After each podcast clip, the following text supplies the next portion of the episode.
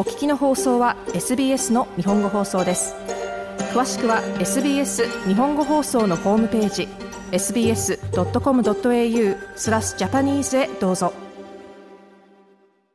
こんばんは。土曜日のこの時間はいつものように私安西直宗が日本とオーストラリアに関連したアーティストの情報を紹介していくコーナーです。さて皆さん、今日は、えー、久々に珍しく日本のメジャーなアーティストをかけたいと思います。アーティストの名前は、ラッド・ウィンプス。えー、彼らは10月半ばにオーストラリアツアーに来ます。シドニーは9日、ホーデンパビリオン。そして、メルボルンは12日、13日のフォーラム 2days。残念なことにこれすべてもうすでにソールドアウトになってるんですけれども、ちょっと考えるとこれすごいことですね。ホーデンパビリオンは5000人ですか？フォーラムは1日2000人ですから4000人ですよね、2日でね。えー、ここまでオーストラリアで人気のある日本のバンドはあまりいません。えー、そういう意味では大変素晴らしいと思うんですけれども、えー、このラッドウィンプス、まあ、バンドとしても大変クオリティが高くて素晴らしいアーティストだと思うんですけれども、まあ、残念なことにというか、ちょっと、うん、悲しいことに、彼らが、こう、海外でここまで認められているというのは、日本の音楽産業が彼らを一生懸命海外にプロモートしたからではありません。えー、まあ、半分嬉しいんだけれども、音楽業界人としてはちょっと悲しいのは、彼らが世界中に知れ渡ったのは、音楽が素晴らしいからというだけではなくて、その糸口を作ってくれたのは映画なんですよね。アニメーション映画。あの、新海誠監督の君の名はという映画。まあ、海外では Your Name というタイトルでしたけれども、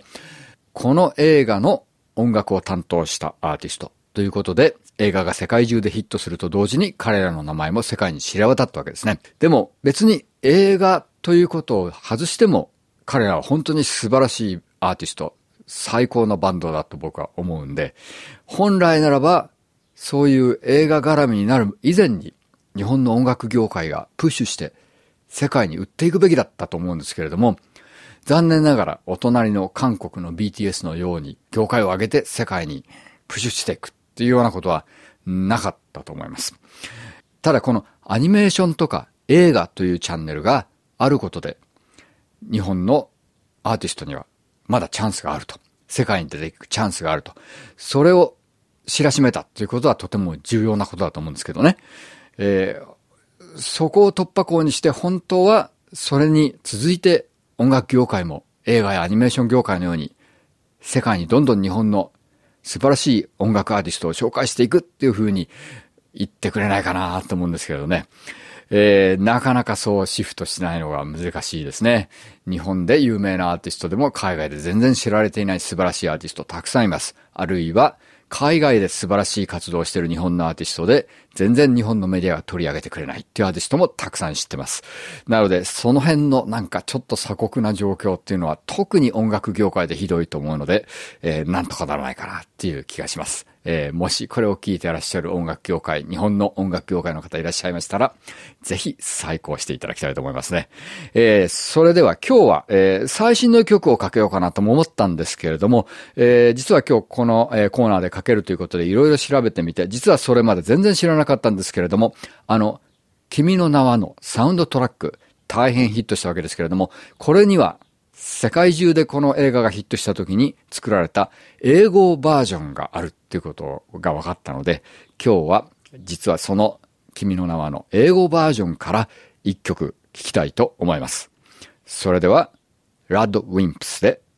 全然前世、イングリッシュバージョンでどうぞ。もっとストーリーをお聞きになりたい方は iTunes や Google ポッドキャスト Spotify などでお楽しみいただけます。